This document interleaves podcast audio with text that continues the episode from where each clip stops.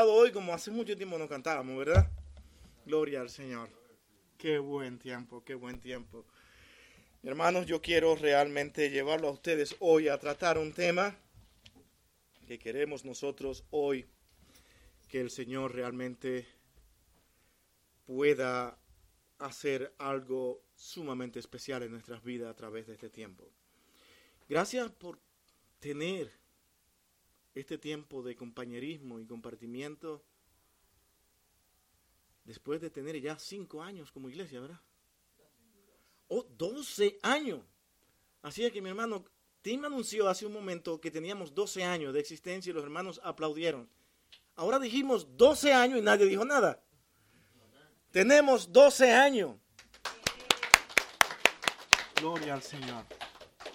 Hermano, se dice tan sencillo, pero el Señor nos ha dado tantas experiencias, tantas cosas que hoy podemos compartir, que nos han ayudado a continuar adelante y dando las instrucciones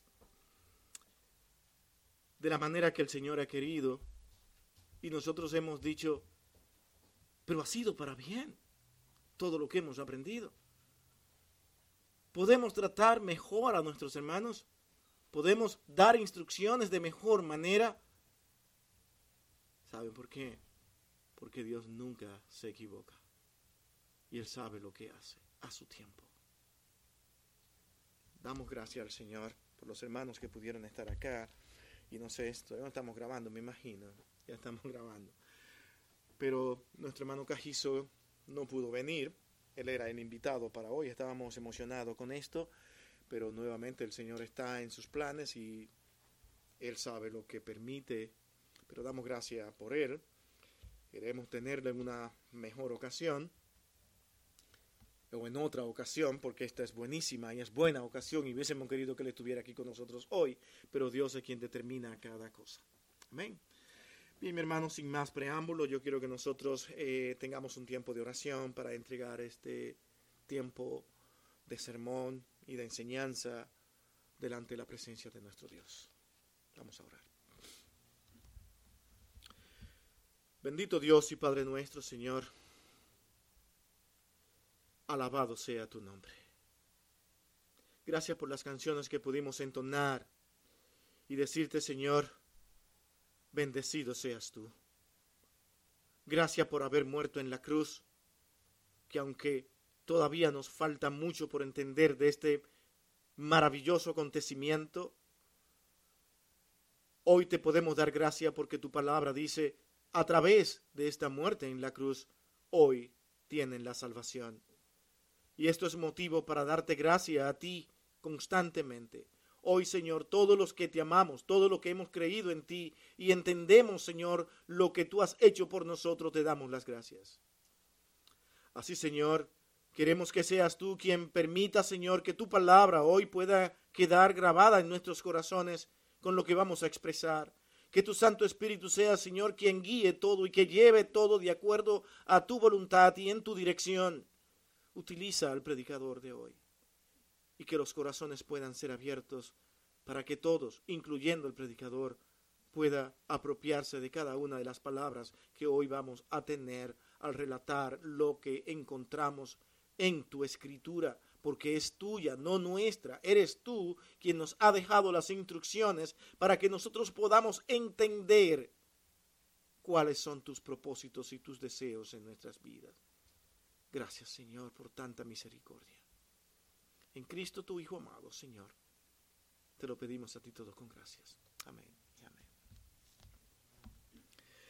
Bien, mis amados, yo quiero llevarlos a ustedes a segunda, esa segunda carta de Pedro.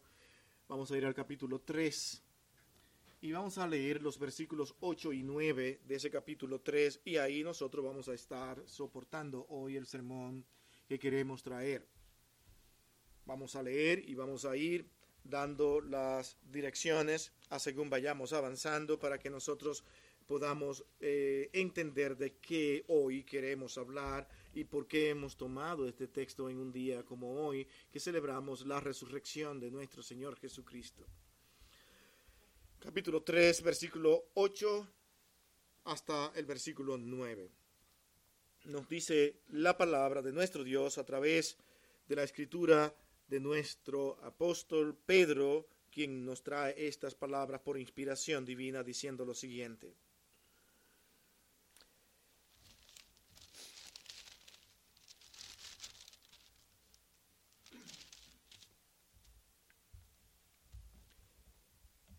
El Señor no retarda su promesa, según algunos la tienen por tardanza, sino que es paciente para con nosotros, no queriendo que ninguno perezca, sino que todos procedan al arrepentimiento. Pero el día del Señor vendrá como ladrón en la noche, en el cual los cielos pasarán con grande estruendo, y los elementos ardiendo serán deshechos, y la tierra y las obras que en ellas hay serán quemadas. Dijimos hasta el versículo 9 y lo que vamos a tratar, pero preferí también leer el 10 para dar un mejor contexto a lo que hoy nosotros queremos traer. Voy a requerir, mi hermano, debido a la importancia de este tema, que por favor traten de ir conmigo. Si se pierden un momento, es posible que se aburran en el transcurso de todo lo que vamos a estar hablando. Queremos que presten la mayor atención y que me ayuden con esto aquí para que podamos entendernos mejor en todo lo que Pedro nos está queriendo enseñar en este pasaje que acabamos de leer. Como título hemos escogido hablar del regreso puntual de Cristo. ¿Por qué el regreso y no la resurrección? diría usted. Y es una buena pregunta. Bueno, pues prefiero contestarla de esta manera. Mi hermanos, en este tema, como en el de la resurrección también, podemos decir con toda seguridad de que no podemos hablar de resurrección sin hablar del regreso de Cristo. Es imposible, a mí se me hace imposible hablar de resurrección sin hablar del regreso de Cristo. Como también se me hace imposible hablar del regreso de Cristo sin hablar de la resurrección. De tal forma que podemos decir que tanto el regreso como la, resurrección están realmente íntimamente ligados en toda la enseñanza de las escrituras. ¿Por qué? Es interesante nosotros ahora poder entender que frente a nosotros y durante muchos tiempos, muchos siglos, nosotros hemos tenido un libro que hoy le llamamos la Biblia. En la Biblia encontramos una narrativa desde el Génesis hasta el Apocalipsis que nos hablan de un redentor. Y podríamos nosotros también, para poder entender un poco más lo que es la narrativa de las escrituras, irnos hasta el Génesis mismo, el principio, donde el Señor mismo narra lo que nos está pasando y cómo llegamos y cómo vinimos. Muchos prefieren no creer en la historia de Adán y Eva y prefieren creer otras cosas. Otros prefieren que borren los primeros 11 versículos del Génesis y que de ahí en adelante tal vez hablemos un poco de Abraham y que de ahí tengamos lo que es la narrativa bíblica. El problema es que si nosotros quitamos esos 11 versículos anteriores, no entenderíamos absolutamente nada de lo que es el real evangelio de toda la escritura y ese es el problema. Muchos incluso prefieren por no admitir esta fantástica historia que ellos llaman realmente un cuentecito que es Adán y Eva, pero ellos mismos son los que prefieren ir y creerle a lo que hoy se está eh, realmente proclamando para que muchos crean que es la historia de los Anunnakis. Esos Anunnakis no eran más que dioses narrados en unas tablas incompletas que no tienen un contexto, que no tienen profecía, que no tienen viabilidad para que usted pueda comprobar que lo que ellos dicen es cierto, pero la gente, con tal de negarlo todo, prefieren creer esas cosas. Estos Anunnaki no son más que seres superiores muy grandes que realmente hoy están haciendo un experimento con nosotros, la raza humana, para ver cómo nos perfeccionan. Ellos son los creadores de nosotros. Los hombres prefieren creer esas cosas en vez de creer en la escritura. Pero, ¿por qué los creyentes no creemos eso? Porque en la vida de cada regenerado y cambiado por la sangre de Cristo ha ocurrido exactamente eso. un cambio, una regeneración que no viene de los hombres, que no viene de los Anunnaki, sino del Dios que es narrado en la escritura y que narra una historia narrada, puesta en, las plumas de Moisés, para que nosotros podamos entender a partir de ahí todo lo que ha venido aconteciendo al mundo. Pero es en ese mismo libro que escribe Moisés que nosotros encontramos que en el capítulo de Génesis, capítulo 3, versículo 15, ahora nos habla de un redentor, de un salvador después de Adán y Eva haber caído.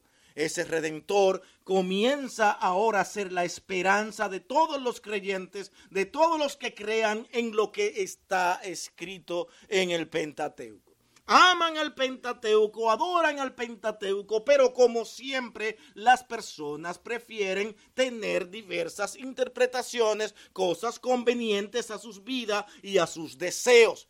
De tal forma que el verdadero Hijo de Dios, que es honesto, que es fiel a la palabra de Dios, procurará con entusiasmo y con honestidad ver exactamente cuál es la verdad no ahora mirando un concepto, una filosofía de vida, no está mirando ni siquiera una dialéctica que le acomode, sino que ahora está diciendo, Señor, ¿qué es lo que tú me quieres decir a través de tu palabra?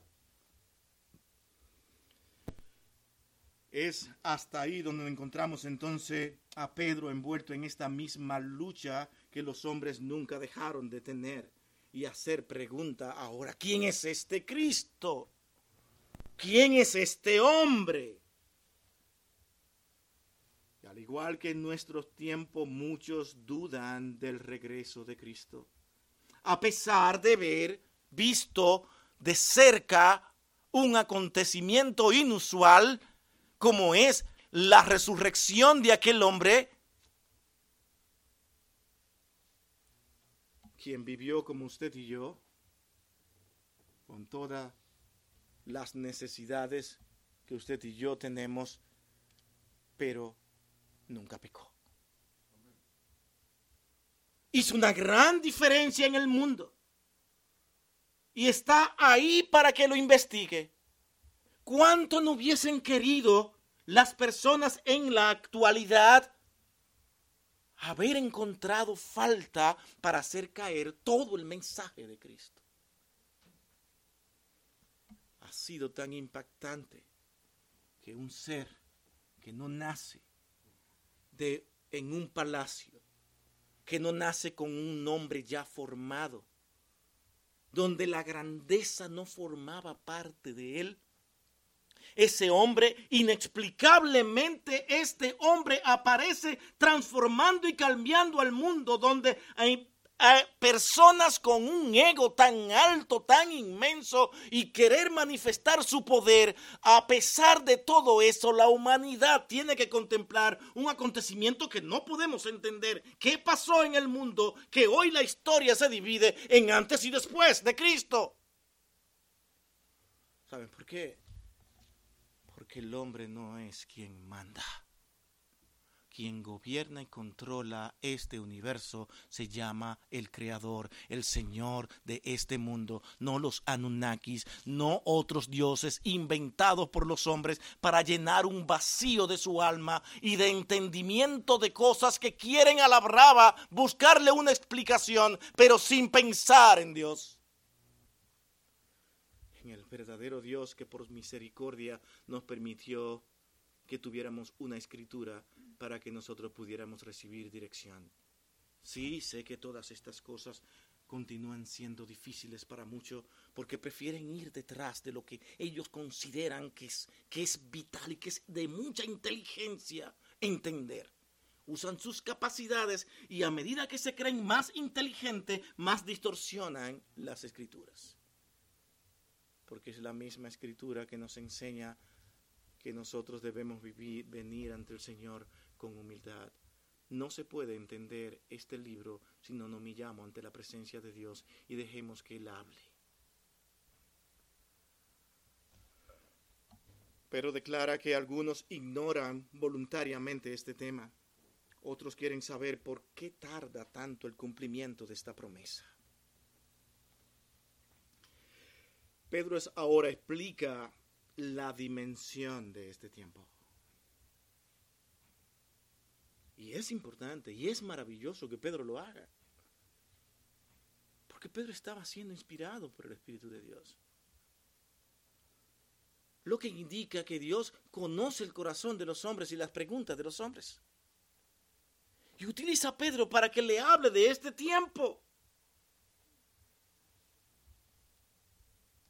Nosotros leemos un pasaje tan conocido y con tantas interpretaciones donde nosotros podemos estar de acuerdo con algunas de ellas y otras no, nuevamente debido a las diversas interpretaciones que los hombres hacen de Mateo capítulo 24. Mateo 24, un pasaje tan conocido, tan famoso y tan citado, es ese mismo texto y manténgalo abierto para ir analizando algunos versos que tenemos ahí que son de importancia en el tema que estamos tratando. Mateo 24, 36 dice, pero del día y la hora nadie sabe, ni aun los ángeles de los cielos, sino mi Padre. Pedro comienza a meterse en este asunto de lo que es el tiempo, eh, perdón, aquí el Señor, y Pedro lo explica como hemos leído el pasaje que leímos hace un momento. En este momento es el Señor mismo quien dice, pero el día y la hora nadie sabe, ni aun los ángeles de los cielos, sino mi Padre. Lo dice Cristo. O sea que ya nos quitan el derecho de que pongamos fecha, de que hagamos análisis, de que hagamos cálculos y digamos, ya viene. Ya están las señales. Las cosas están cada vez peores. Todo está claro. Uh, perfectamente claro. Ya el Señor viene en cualquier momento. Pero es ese mismo pasaje de Mateo 24 que nos dice algo que nosotros tenemos que ponerle mucha atención. Todas estas cosas ocurrirán, dice el texto, muchas cosas narradas ahí, pero hay una palabra que parece que muchos pasan por alto, pero aún no es el fin. Dando a entender claramente estas palabras que el mismo pasaje está diciendo. Es que nadie puede saber, ni aun los ángeles, cuándo viene el Señor. Entonces, ¿por qué queremos adivinar?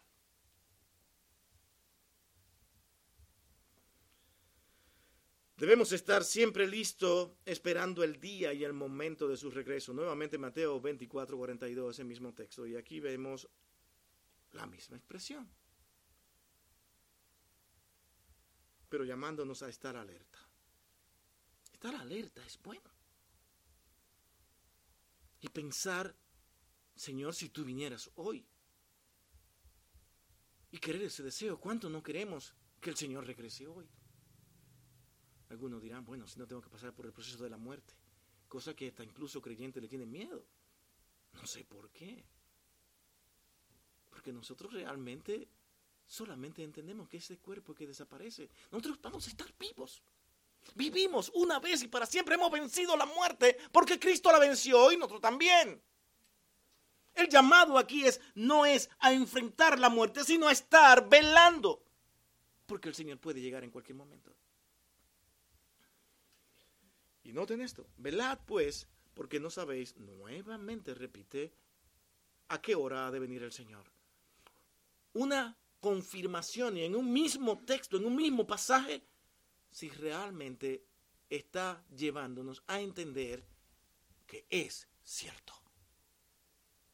Nadie, ni aún los ángeles, dice, pueden saber a qué hora ha de venir el Señor. Ni siquiera la hora. Eso lo dice el texto. Este misterio del tiempo se hace profundo. Y es verdad.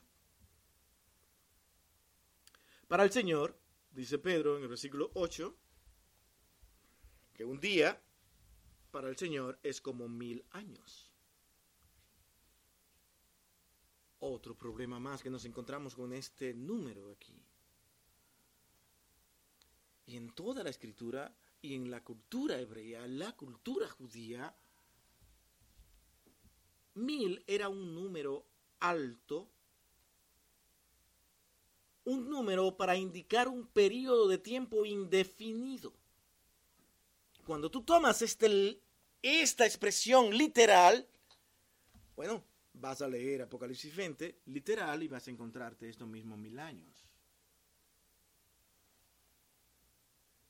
De ahí tu interpretación de algunos textos, de algunos pasajes.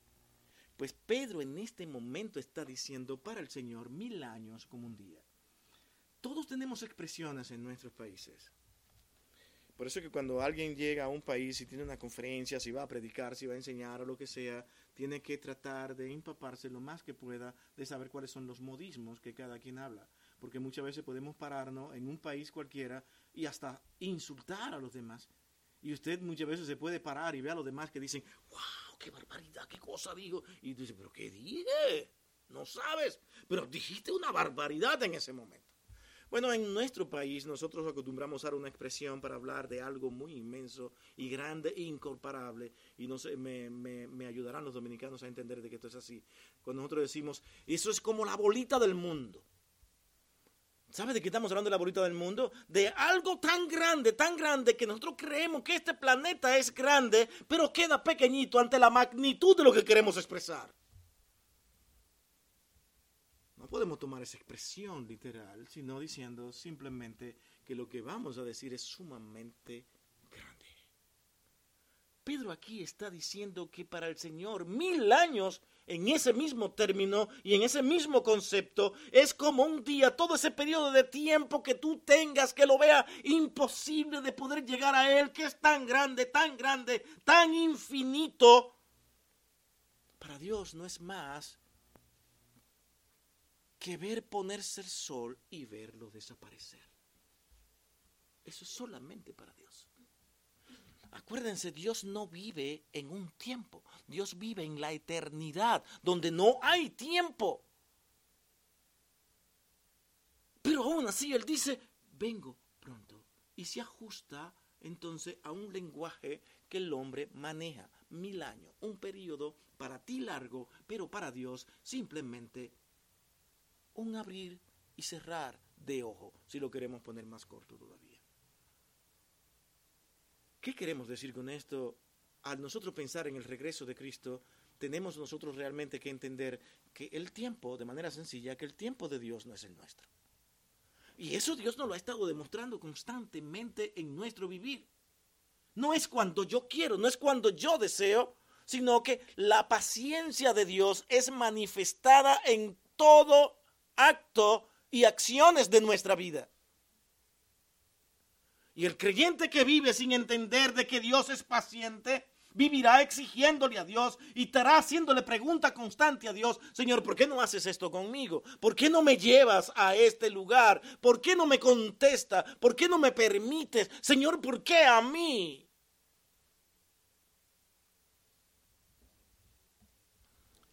¿Cómo podemos entonces saber que nuestro Señor regresará a tiempo?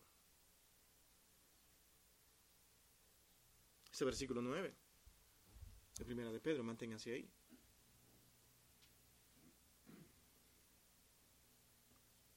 El Señor no retarda su promesa.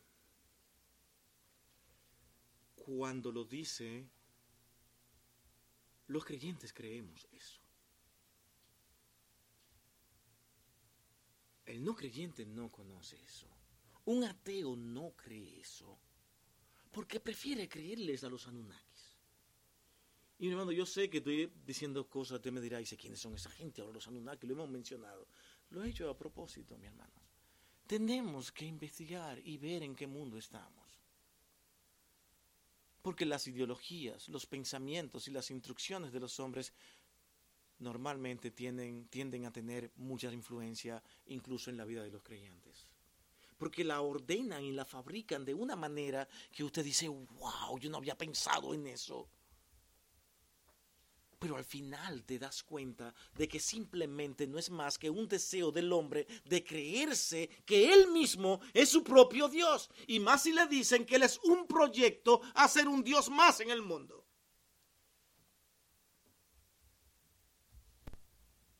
Así es el hombre. Todo tiene que girar alrededor de su vanidad y su ego. No se siente tan intelectual con creer esa fantasía de Adán y Eva. Pero es a este mundo donde Pedro dice el Señor regresará y no va a retardar su promesa, Él viene pronto. Y los creyentes al ver eso con tanta facilidad pueden creer, sin siquiera creyentes haber estudiado mucho. Te encontrarás entonces tú, ateos, con esas personas que no tienen mucho estudio y que pueden creer en esto y tú le dirás, oh, es que realmente te falta investigar más, te falta estudiar más. Pero sí, el asunto es que también te encontrará con muchos evangélicos creyentes que son intelectuales con mucho estudio y que también creen. Pero ¿qué está pasando aquí entonces? El asunto es que Dios escoge a quien Él quiera de todos los medios, de en todos los tiempos, sea quien sea, y le da las instrucciones y le dice, tú creerás, eres mi hijo. Él los llama, Él los escoge.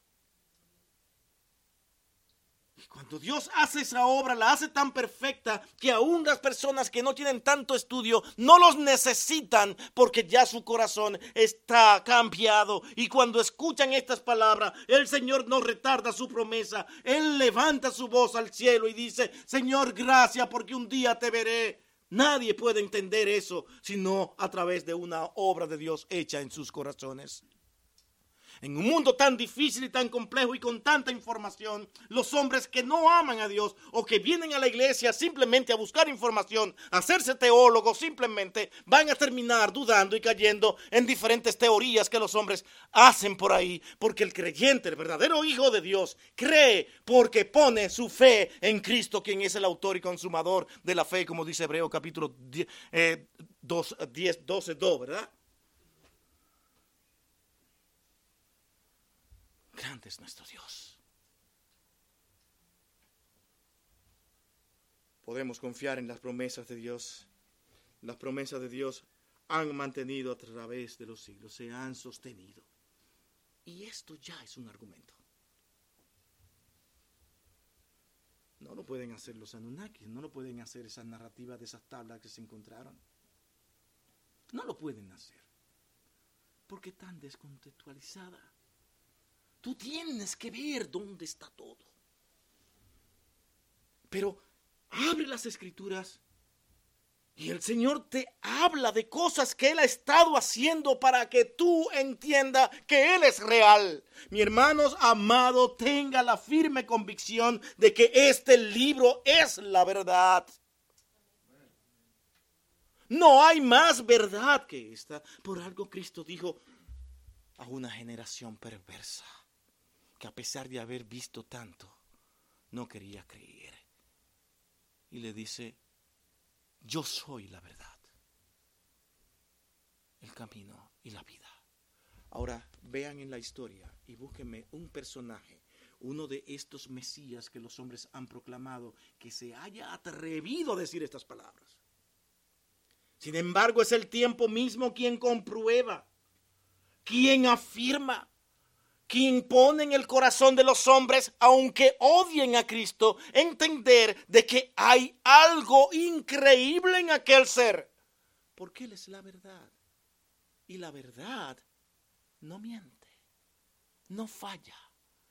La verdad se comprueba tarde o temprano. Y lo que hoy no quieren creer ni en estas verdades narradas en la escritura, la van a ver abierta totalmente cuando el Señor regrese. Y Él murió y resucitó para vencer la muerte y decirnos que así como Él murió y resucitó, los creyentes también resucitaremos. ¿No le parece maravilloso eso a usted? ¿No alienta su alma esto? ¿No consuela su corazón? Mi hermano, yo sé que estoy aquí y esto es, como lo llama mucho, es un monólogo, y me gustaría que todos participáramos, pero así es el proceso acá, con lo que estamos nosotros hablando. Pero la invitación es a que usted mismo analice cada palabra y con lo que ha leído continúe analizando lo que estamos diciendo aquí. Las promesas de Dios se han mantenido a través de los siglos. Mi hermano, es increíble que nosotros vayamos a Isaías y veamos cosas tan claras y tal. ¿Qué pasó aquí en Isaías? Un hombre que escribió y habló 700 años antes de que Cristo viniera y hablar de una forma tan puntual como dice nuestro título de hoy, el regreso puntual de Cristo y la realidad de Cristo en su venida.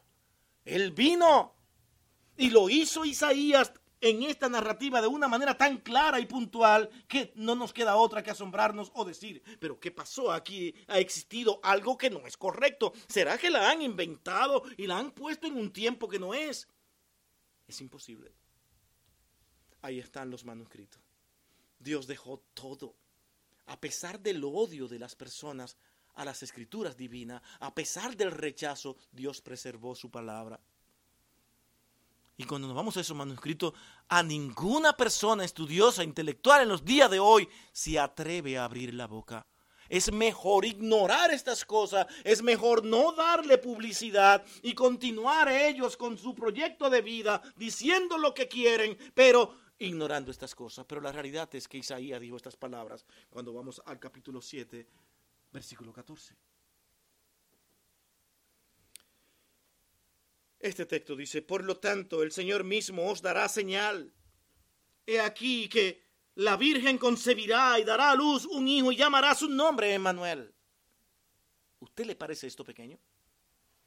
700 años antes, esas palabras están escritas ahí. Y si usted analiza la historia, la historia no fue forzada para llegar, para llegar hasta ahí. Al contrario, se trataba de impedir todas estas cosas.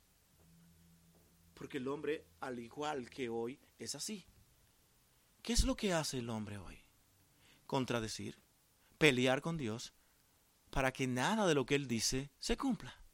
Los hombres prefieren imponer su voluntad. Los hombres prefieren llamar al pecado y santificarlo y purificarlo y decir no es pecado, es contradecir a Dios. Los hombres por toda, por todos los siglos se han empeñado en ser sus propios dioses y poner las reglas del juego. Sin embargo, a pesar de todo eso, sigue, sigue la promesa de Dios. Y estas palabras de Isaías fueron leídas por muchos y decían, no se cumplirá, no se cumplirá, pero por encima de los hombres se cumple. ¿Y de qué manera? Aquí hay algo importantísimo de notar y que dice que su nombre sería Emmanuel. Y el mismo texto traduce. Dios con nosotros. Hablando de ese ser. Y eso lo vimos hace creo que dos semanas atrás, cuando hablamos de Cristo y esa unión hipostática de Cristo, donde Él es 100% hombre y 100% Dios.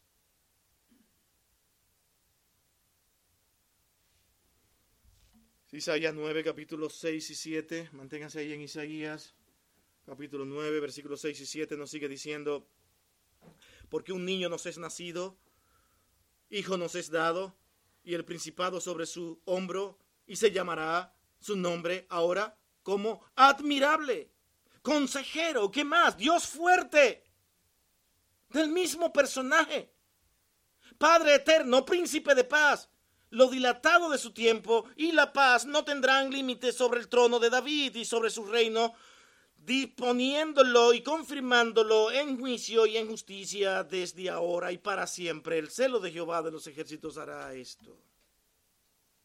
Ese es nuestro texto.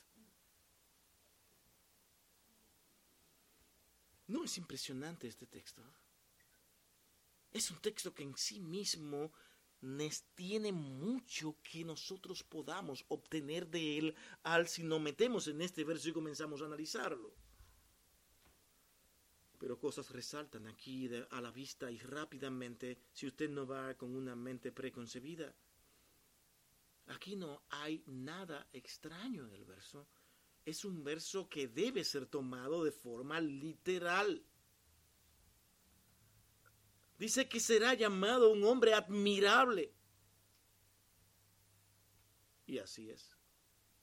¿Quién puede ser como Cristo? Búsqueme un solo personaje. Yo reto a cualquiera que busque un solo personaje en esta tierra.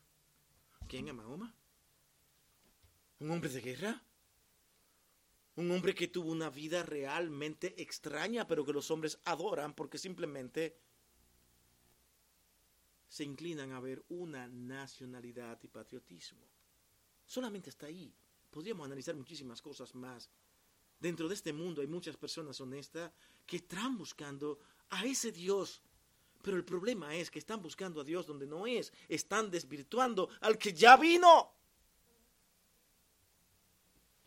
Y no lo quieren. Y nos resta a nosotros orar por ese mundo. Luego aparece Smith diciendo que el ángel Moroni apareció otro Mesías más y otros muchos más. Podemos también mencionar a otro que dice, aquí está la verdadera explicación, porque en el, en el 1844 creo que fue, aparece realmente algo increíble, una mujer con unas profecías increíbles, 1900, 1800. El linaje de White. Y hay que creerle a toda esta gente. ¿Se parecen a Cristo todo ello? Y sigamos buscando y buscando más personajes que los hombres han amado y han admirado y no se parecen a Cristo porque Él es admirable realmente en todo el sentido de la palabra. Nadie ha podido encontrar falta ni pecado en Él, ni falla. Y todo lo que dice se hace realidad.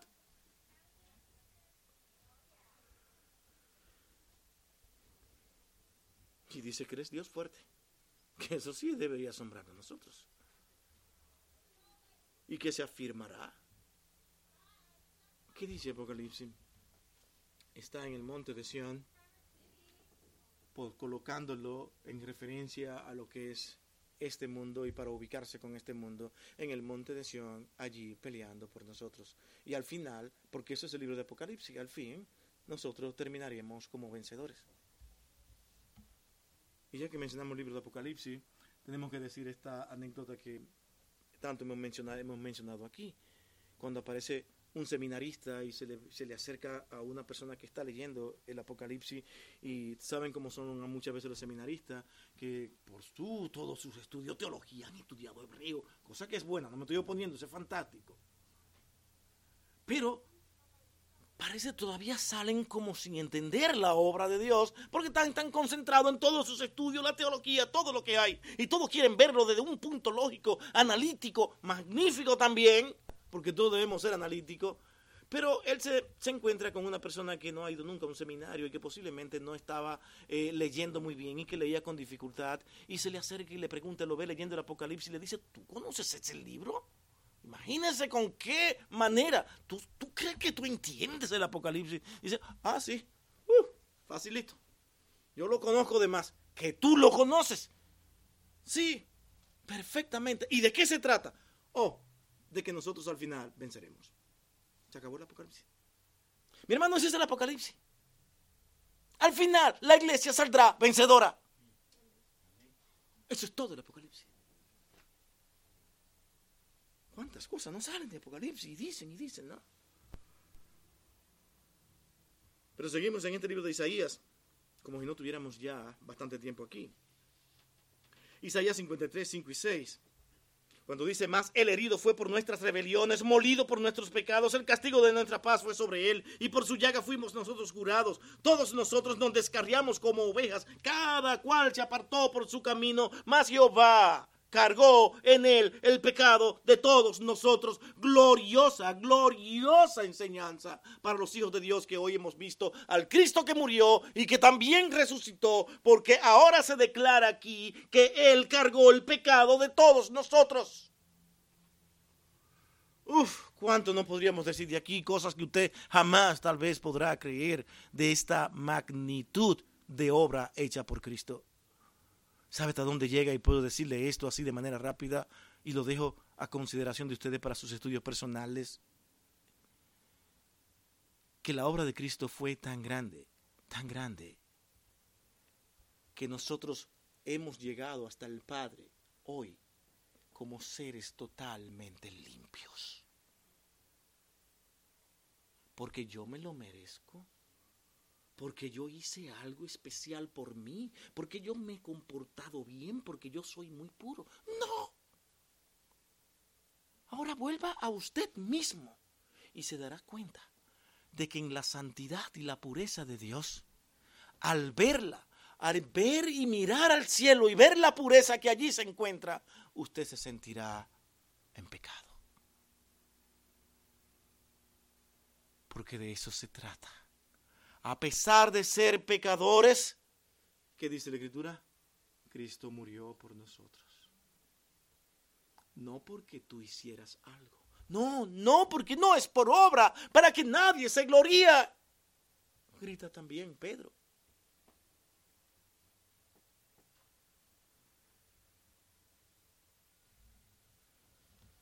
La promesa de la resurrección de Cristo se mantuvo, como dijimos ahorita, ese ahorita dominicano. Hace un momento, ahora me entendieron. Hablamos de que Dios escoge diferentes personas de todo nivel de educación. Los regenera, los prepara, los enseña y los va llevando a su medida y hasta donde Él quiere para que los dones que Él le dio a cada uno de lo que Él llama puedan ser ejercidos en diferentes lugares, en diferentes momentos. Aquí realmente yo tal vez no doy para más, para dar, eh, predicar en conferencias grandes, para yo poder realmente enseñar una gran cantidad de personas intelectuales. Tal vez no doy, pero otros sí lo dan. Dios lo llamó para eso y Dios tal vez me trajo aquí para hablar con ustedes. Ah, ya me voy de esta iglesia, ya el pastor me dijo bruto. No, mi hermano. Lo digo en el sentido de que somos una iglesia no tan grande, pequeña. Y las iglesias grandes impresionan o no. Usted podría pararse aquí así, bueno, ahí nada más somos dos, o tres, me gustaría pararme ahí. Pero le invitan un día a predicar en una iglesia que son 700, 800, 900 personas, usted comienza a temblar. Normal.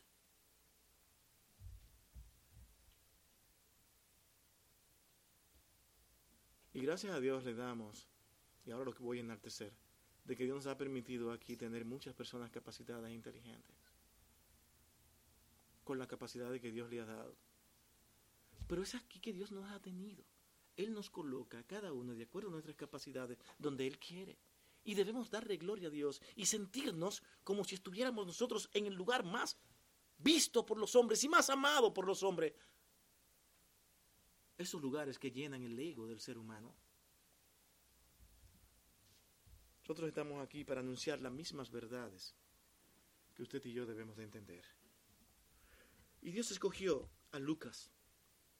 Lucas, un hombre preparado, conocedor, después de tantas vicisitudes y tantos problemas, él pasa a ser un personaje importante por sus capacidades, sus estudios, y es el mismo quien nos dice estas mismas palabras. Él las creyó. ¿Y cómo las expresa en, en Lucas capítulo 24, versículos 6 y 7? Dice, hablando del Señor, señores, sepan algo. ¿Saben por qué? Él no, no está aquí, sino que ha resucitado.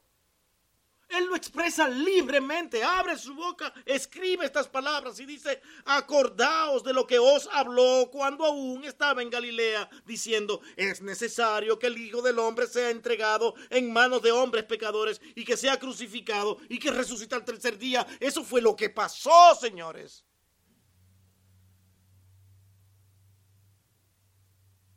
Él creyó esto. Un hombre con capacidades y con conocimiento de tantas cosas en su tiempo. Lo mismo pasó con Pablo. Cuando yo le dije, ven, no importa quién seas tú. Pablo mismo dijo, yo tengo muchísimas cosas de que gloriarme, pero ahora toda la gloria es para Cristo. Él entendió.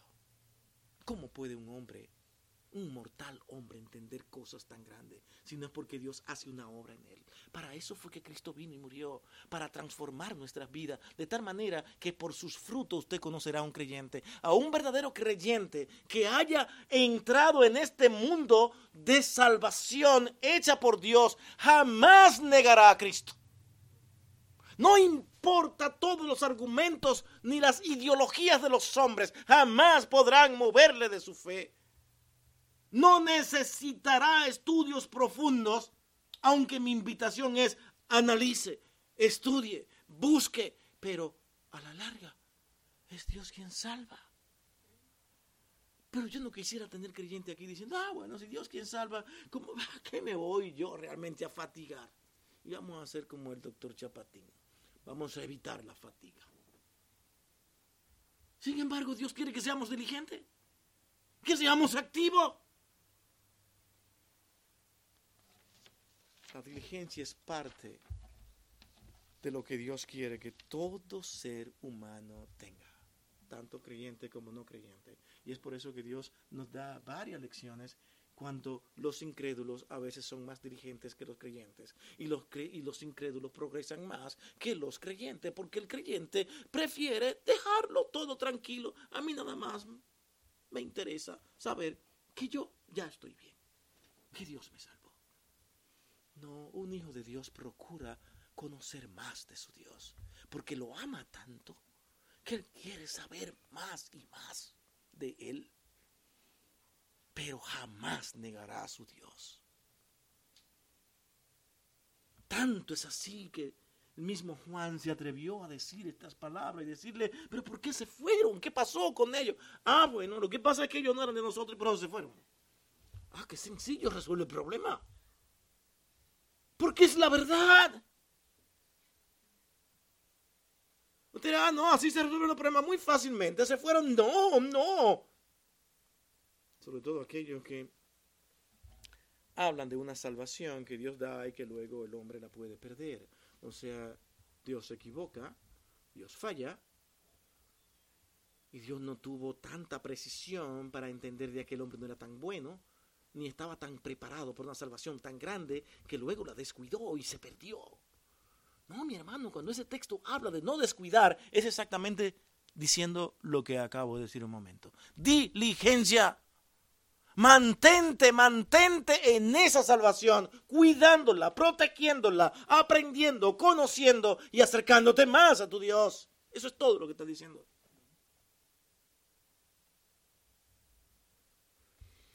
Aunque usted no lo crea, mi hermano, vamos a entrar ahora a nuestro segundo encabezado. Prometo ir más rápido me interesaba este primer encabezado. Y lo recuerdo. El Señor no rompe su promesa. Versículo 9. Ahora, el Señor demuestra su paciencia, segundo encabezado, versículo 9 también. ¿Por cuánto tiempo esperó el mundo la primera venida de Cristo? ¿Y ustedes creen que no sentían las mismas cosas que muchos sienten hoy? Ah, eso no es verdad. Ya Mira todo lo que hemos, lo que hemos pasado. Incluso hemos tenido que hasta que ser cautivos. Dios se olvidó en todo esto. Es una irrealidad, no es verdad. ¿Sabe lo que hemos sufrido? Podría decir el pueblo judío. Yo que lo di todo. Sí, muchos lo dieron todo. De la misma manera que muchos quieren darlo todo para que Dios le dé un beneficio. Muchos en el pueblo judío hicieron muchas cosas esperando algo de Dios. Y Dios no procede de esa manera porque Él nos está preparando para un mundo mejor que este.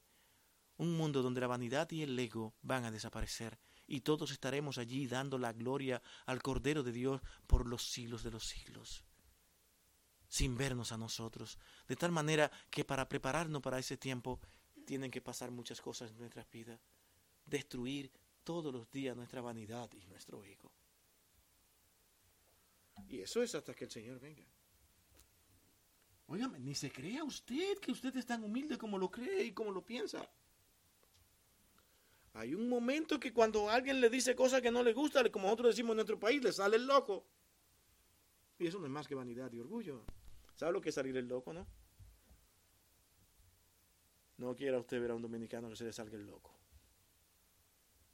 Dice, ah, eso es lo que significa que se le salió el loco. Y dice, ah, sí, pues corre. Interesante. Así somos nosotros. Somos más orgullosos de lo que nos imaginamos muchas veces. Y Dios nos está enseñando y nos va llevando a entender de que cada día este cuerpo tiene que ser transformado. Pero en el tiempo de Dios. Yo no lo puedo querer para mañana, porque Dios quien trabaja, acuérdense, Dios es paciente, Él no retarda su promesa, pero llevamos dos mil años, pico. ¿Qué paciencia es esa? Bueno, la que tú no tienes la que tú no conoces. Ese es el punto aquí. Podemos encontrar entonces muchas promesas en el Antiguo Testamento acerca de su venida, muchas, muchas promesas y cumplidas a la vez, cosa que nos lleva a una real y completa viabilidad para encontrar la verdad. No pasaron por casualidad es para que veamos que Dios está ahí, que Dios existe, que Dios vive. Mi hermano, usted se lee Daniel y lo estudia profundamente y usted verá la historia narrada de una manera que usted dirá, ¿qué cosa es esto? Pero con punto y coma. Y no digamos más de los pasajes que hemos leído. Isaías 700 años y picos atrás hablar del Mesías de esta manera.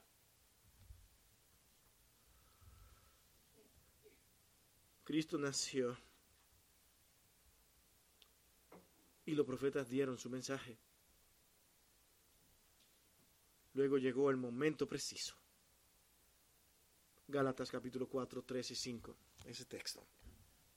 Vamos a ir más rápido, no se me desesperen. Así también nosotros, cuando éramos niños, estábamos en esclavitud bajo los rudimentos del mundo. Pero cuando vino el cumplimiento del tiempo, el tiempo de Dios, no el nuestro, eso es lo que está diciendo.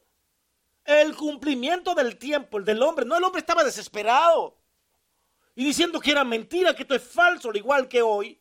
Pero el tiempo llegó y aquí ahora es cuando Pablo dice, pero cuando vino el cumplimiento del tiempo, entonces Dios en el tiempo de él envió a su hijo, nacido de mujer y nacido bajo la ley, como lo había dicho Isaías, para que redimiese a los que estaban bajo la ley, a fin de que recibiésemos la adopción de hijos. Hijos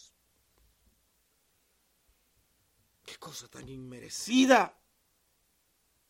Pero hasta ahí llega la magnitud de la obra de Cristo. La paciencia de Dios se demuestra en su creación.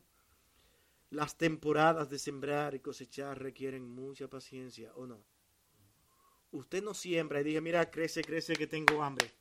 Y necesito comerte producto. Si no lo haces, hoy te voy a cortar y es más, necesito. No puedes, tienes que esperar. Y son lecciones de Dios. ¿Quién hace crecer ese árbol, esa planta, ese fruto, ese tubérculo que tanto nosotros a veces amamos, sobre todo los dominicanos? Es Dios. Pero lo hace a su tiempo, no en el tuyo. Claro que hoy los hombres aceleran muchísimas cosas utilizando los las mismas cosas que Dios ya ha creado y las falsifican. Y ese es un tema largo y, muy controversial. Pero es una realidad de nuestro mundo. Pero la realidad que es de forma natural y precisa es Dios quien lo hace. Ahora cuando el hombre lo hace, lo hace mal. Lo acelera y lo hace mal. Dale el tiempo a Dios. Porque Él sabe cuándo es. El transcurso de las estaciones del año requieren también paciencia sobre todo aquella que no queremos que llegue el invierno. Estamos en momentos felices ahora. Hoy no declararon que íbamos a estar prácticamente a 80, estamos felices, 80 grados Fahrenheit. Felices. Amamos el verano. Pero cuando llegue el verano y comience ese calor tan fuerte, ya que venga, que venga el otoño. Ay, no, el otoño no, porque después del otoño viene el frío. Nunca estamos conformes. La realidad del ser humano, no? Pero la realidad es que esas estaciones del año es Dios quien la controla y quiera el hombre o no, llegan cuando Él quiere. Una de las cosas que yo amo de este lugar es que realmente puedo ver todas las estaciones. En mi país no. Allá hay una sola estación. Allá dicen que hay una sola, que es calor y carreteras desbaratadas. Siempre en construcciones, y arreglando, y bregando, en el medio. es terrible. Solamente eso. Muchos tendrán fe y convencimiento de pecado para poder arrepentirse, porque Dios hace esa obra. En su paciencia y en su espera y en el tiempo que Dios quiere. Muchos la tendrán. Pero debe ser ejercitada a través de la predicación de la palabra de Dios. Los hijos de Dios no debemos decir, bueno, Señor, si tú eres quien salva y salva en tu tiempo, ¿para qué predicar? No, eso es no haber conocido al Señor. Porque lo primero que Dios pone en el corazón de cada creyente es amor por las almas lamenta la no salvación de nuestros familiares, de nuestros amigos, de personas cercanas, personas que conocemos. Nos duele cuando alguien blasfema el nombre de Cristo, porque quería, queremos verlo salvado por la sangre de Cristo. Pero todo esto ocurre cuando usted predica la palabra de Dios. Alguien decía esta mañana que cuando los hombres niegan todas las cosas de Dios, ahí estamos nosotros. Ahí estamos nosotros para decirle, te has equivocado. Glorioso. Muchos tendrán fe y convencimiento de pecado para poder arrepentirse. Estos obtendrán la salvación como un regalo. Y si un regalo de Dios realmente no tendrá necesidad de que Él mismo se la atribuya, porque es de Dios. Él nos dice pacientemente que hoy es el día de salvación, pero aún así espera pacientemente y en su paciencia a que todos los hombres procedan al arrepentimiento, como dice nuestro texto. Nuevamente en el versículo 9 y nuestro tercer y último encabezado, el Señor se deleita en la salvación de una sola alma. Dios nos requiere que ninguno de los suyos perezca. Y aquí habla de los suyos en este texto. No está hablando de un Dios desesperado. Yo quiero que todos se salven, que todo... Pero lamentablemente, ¿por qué no vienen? ¿Por qué? ¿Por qué? Colocan a Dios como si Él estuviera llorando y sufriendo porque los hombres no vienen a Cristo. No, la escritura nos dice en Efesios que todo está organizado desde antes de la fundación del mundo en la eternidad. Y yo creo. ¿Qué yo hago con esos textos?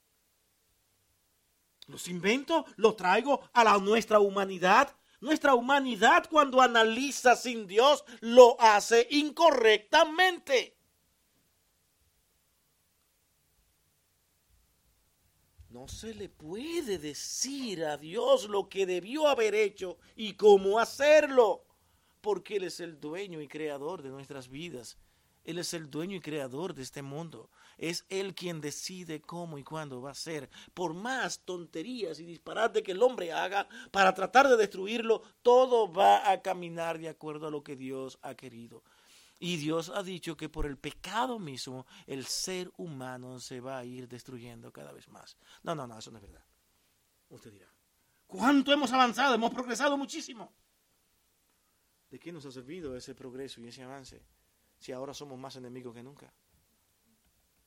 Ahora no podemos estar tan cerca como realmente la gente caminaba, hablaba y conversaba y sacaba una mesa y comenzaba a jugar dominó y ponía sus cosas ahí al lado. Ya no puede ponerla porque te roban hasta el agua que tienes ahí en ese tiempo de, de jugar dominó. Tienes que vivir todo el tiempo sospechando y hasta con vigilante. Tenemos un mundo complicado. Y hay más información porque ahora se ubican uno y otro porque nada más tienen que llamar por el teléfono y hacen un cuadro para llevar a cabo cualquier atraco, cualquier acto delincuencial. De tal manera que lo que el hombre ha puesto como tecnología simplemente ha hecho, ha ido grabando más las cosas. Ahora, mi hermano, yo no sé por qué, pero yo amo este tiempo después de todo. Qué cómodo es tener un teléfono, ¿no? Entonces todo va a terminar diciendo, lo que tienes en tu mano, úsalo para bien. Úsalo para la gloria de Dios. Qué bueno que los hombres hayan avanzado, pero no me pueden decir que en sentido general lo que hemos avanzado nos ha ayudado nosotros como seres humanos. Para estar, ¿qué es lo que el hombre más desea? Paz, armonía, que podamos sobrellevarnos uno con otros triste es poder decir que es una realidad de que el mundo hoy en día es más enemigo que nunca del otro. Familiares se despegan. ¿Cuánto no han habido familias destruidas? Donde hermanos y hermanas y amigos ya no se hablan. Donde incluso un hermano mata a otro. ¿Qué cosas son estas? Cada día tenemos un mundo más alejado de Dios y más perverso. Pero el Señor realmente glorioso permanece paciente y deleitándose en la salvación de una sola alma. Y una sola alma que viene al Señor produce gozo en el cielo. Es más, por cada entendimiento y cada gloria a Dios que usted como creyente da en el cielo, dicen también, amén. Hace un momento cantábamos de una manera tan gloriosa en esta congregación que yo sentí que realmente en el cielo también estaban allí cantando junto con nosotros. Y no es una exageración, es que ocurre.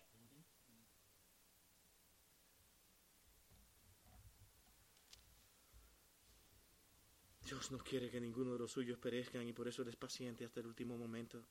Y es en Romano que dice, cuando el último de ellos sea completado, entonces, ¿quién lo sabe? Solamente Dios. Es posible que usted mañana salga y le predique al último que Dios programó para esta salvación. Inmediatamente el Señor llegue. Porque por la predicación, por la locura de la palabra de Dios, como dice Pablo, de la predicación los hombres serán salvos. Pablo predicaba a pesar de entender todas estas verdades y enseñaba y no paraba día y noche, velando y orando, esperando la venida del Señor. Dios espera pacientemente a que todos aquellos que Él ha determinado salvar se arrepientan. Y esto va a implicar una larga espera según nosotros. Como puede ocurrir también mañana. El Señor vendrá. Cristo es el Redentor. Él es el Salvador. Y esa es nuestra gran esperanza. Así como murió, también resucitó y como Él resucitó, usted y yo también resucitaremos. No hay para qué tenerle temor a la muerte. Dios nos ha dado este momento para que confiemos en Dios y le sirvamos. No para exhibir nuestras bondades, sino para que al ver a Cristo nosotros veamos cuán maravillosa obra Él ha hecho por nosotros y nos contemplemos diariamente en nuestras vidas y que al contemplarla nosotros digamos, Señor, perdónanos, perdónanos por haberte faltado. Usted que es tan bueno, ¿usted cree que en ese día que usted ha hecho tantas bondades y tantas purezas, usted no le ha faltado a Dios? Aún en los momentos más gloriosos de nuestra vida, ofendemos a Dios porque es tanta su santidad y como Él conoce nuestros corazones. Muchas veces en todas esas bondades ocurre que nosotros nos gloriamos dentro de ella y ya pecamos, ya faltamos, porque la gloria es para Dios. De tal manera que cuando el Señor dice que es para su gloria, Él sabe a quién se lo está diciendo. Háganlo, esfuércense para que todo sea para la gloria de Dios. Pero casi todo el tiempo los hombres somos tan perversos que siempre vamos a guardar un poquito para nosotros. ¿De dónde sales estas palabras? ¿Tú crees que después de tantas cosas que hoy he hecho, tantos sacrificios que yo he hecho, tú me trates así? Pero caramba, tú has sido tan bueno, el mundo te ha admirado. Y los hombres, como son hombres, muchas veces le hacen un altar a los héroes. Porque han sido tan buenos, han sido tan maravillosos. Y que nosotros nos inclinamos ahí a darle honra a los hombres de una manera tan increíble que jamás se la daremos a Dios. Le damos más honra a los hombres muchas veces que a Dios. Y eso es triste. Mi hermano, estamos llamados a esperar ese regreso de Cristo. Pero mientras los esperemos, vivamos para darle toda la gloria a Él. Porque Él lo dio todo por nosotros. Vamos a orar. Bendito Dios y Padre, gracias por este tiempo. Gracias por tu amor, gracias por tu misericordia. Gracias por tu palabra, porque ella nos da las instrucciones que realmente necesitamos. Y gracias, mi hermano, gracias por la por la integridad de nuestros hermanos al escuchar estas palabras. Gracias, Señor, porque te lo debemos a ti únicamente. Eres tú nuestro Dios Gracias, Padre. En Cristo tu Hijo amado, te damos las gracias. Amén y amén. Dios nos bendiga,